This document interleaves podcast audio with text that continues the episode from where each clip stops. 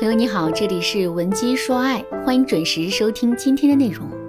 如果你在感情当中遇到了情感问题，你可以添加微信文姬零零九，文姬的全拼零零九，主动找到我们，我们这边专业的导师团队会为你制定最科学的解决方案，帮你解决所有的情感困扰。最近梁静茹新恋情曝光，交往对象是多家大型餐饮企业的总裁林达光。虽然男方年长梁静茹十四岁，但保养得宜的林总裁啊，在女友面前并未显出任何不妥，反而成熟稳重、耐心细致，这让梁静茹重获勇气，尽享爱情的甜蜜。就在恋情曝光的当天，梁静茹所在的公司也大方向媒体证实了两人的交往，称我们一直鼓励她继续相信爱情，鼓励她多交朋友，很支持梁静茹追求幸福，也很替她开心。让人难以想象的是，如今幸福到冒泡的梁静茹啊，一年前才刚经历了婚姻的变故。原来，自从2010年结婚后，梁静茹几乎隐退歌坛，放弃事业，回归家庭。四年后，更是诞下两人爱的结晶。就在大家都以为她生活圆满幸福之时，不少媒体却爆出她老公深夜不回家、出轨女网红的猛料。跟大多数已婚女人一样，为了保护尚且年幼的孩子，梁静茹也选择了包容丈夫的不忠，试图维系岌岌可危的婚姻。令人遗憾的是，包容退让并没有换来对方的浪子回头。接下来的几年间啊，负面新闻屡见不鲜，一个人努力之下的婚姻危在旦夕。为什么有的人可以用包容退让来拯救婚姻，梁静茹却不行？那些靠包容挽救回来的感情，到底还值不值得信任？这是你的疑问，同样也是学员程程的疑问。程程找到我做咨询的时候，正处在一段极度痛苦的婚姻关系中。她无意中发现，相爱了十二年的老公竟和自家店员有染，这对尚在孕期的程程而言，无异于晴天霹雳。事情还得从头说起。大学毕业后，程程和老公经营起了自己的奶茶店，近几年发展的也很好。年初还开设了分店，工作量翻了倍。程程体恤老公辛苦，即使怀着孕，也主动跟老公商量，想要替他分担一间店面。有一天，程程这边店里缺点原料，想起老公那边还有存货，于是呢就直接去那边店里取。当时客人稀疏，店员也就只剩下了一个。程程见老公不在，随口问起他去了哪，店员言辞闪烁。第六感告诉程程，肯定有事发生。想着想着，程程鬼使神差般来到了员工宿舍。工作时间本该空无一人的宿舍里，程程撞见了这辈子都无法忘记的一幕。推门进去，客厅里胡乱扔着几只鞋。程程认出了其中一双黑色运动鞋是她老公最常穿的。卧室门虚掩着，她能清楚地听到房间里男女调笑的声音。愤怒到极点的程程破门而入，床上两个赤身裸体的人，连忙抓起身下的床单裹住身体。程程冲过去抓扯着小三的头发，他这才看清眼前这个女人竟然是自己上个月刚招进来的店员小刘。程程老公迅速从床上窜起，手忙脚乱穿上衣服，见两个女人扭打在一起，也不知道该帮谁，干脆愣在一旁看着。程程一边对付小三，一边质问老公：“为什么？凭什么？十二年了，十二年的感情，你这样对我？”说到这里，程程再次哽咽。我能感受到这件事情给程程带来多么严重的创伤。大概又过了一分钟，程程情绪平复一些，后来接着说：“那天晚上闹得很厉害，双方家长都知道了这件事，婆婆出面赶走了小三，她老公则始终一言不发。”程程怎么也想不通，从高中起就许下终身的另一半，怎么说出轨就出轨了呢？大学四年异地都没有让彼此分离，怎么现在生活稳定，事业小有成就了，他反而生了异心？更为棘手的是，腹中的孩子怎么办？程程的婚姻问题不是忙工作这么简单。开始经营自己的生意之后，她和老公总因为工作无法达成共识而冷战。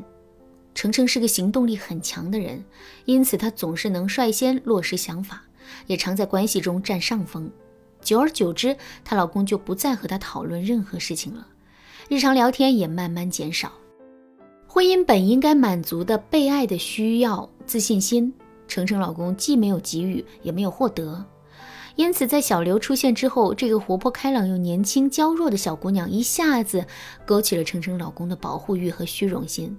试想，一个女人总是和自己争论对错，并且身体力行地证明你就是错了；另一个人则温和体贴，给你各种夸奖称赞，你会更喜欢和谁接触呢？跟多数人一样，程程老公选择了让自己感觉更舒服的那个。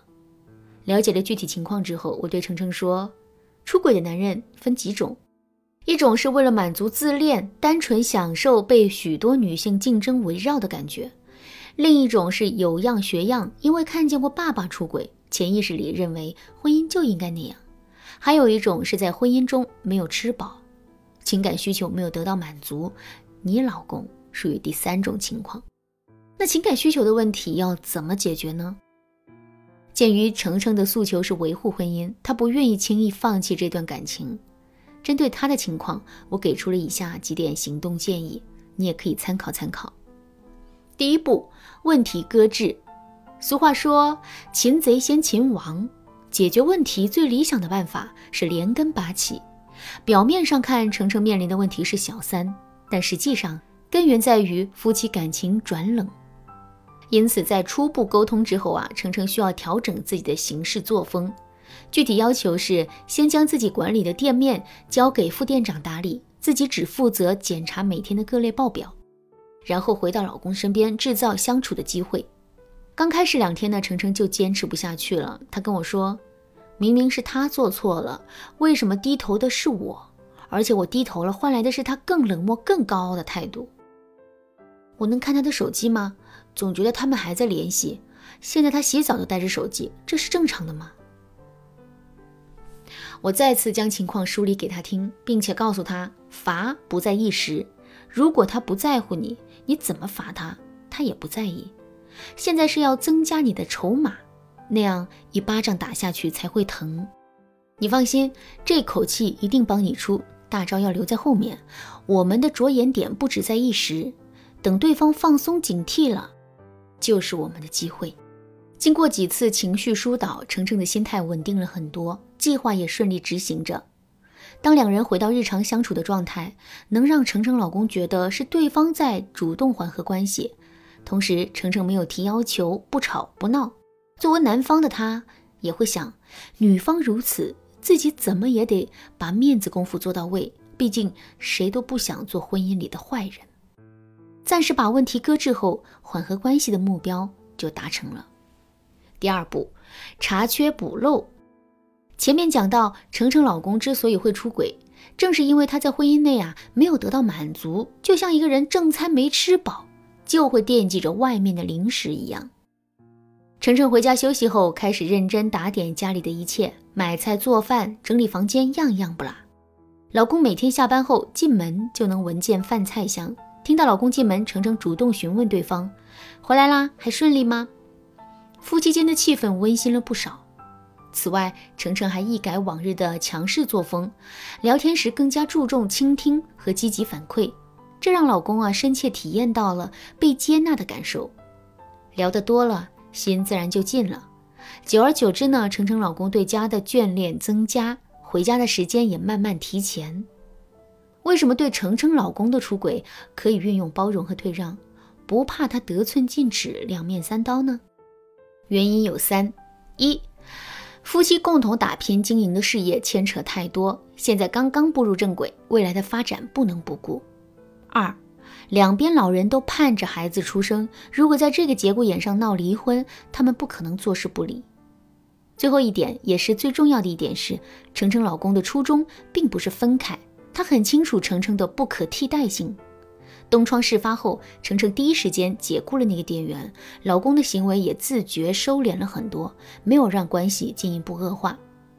查漏补缺之后，就需要进行下一个步骤了。第三步是危机制造。在程程老公习惯了回家之后的热炕热汤之后，程程着手经营起自己的小生活：瑜伽班、早教课、闺蜜局。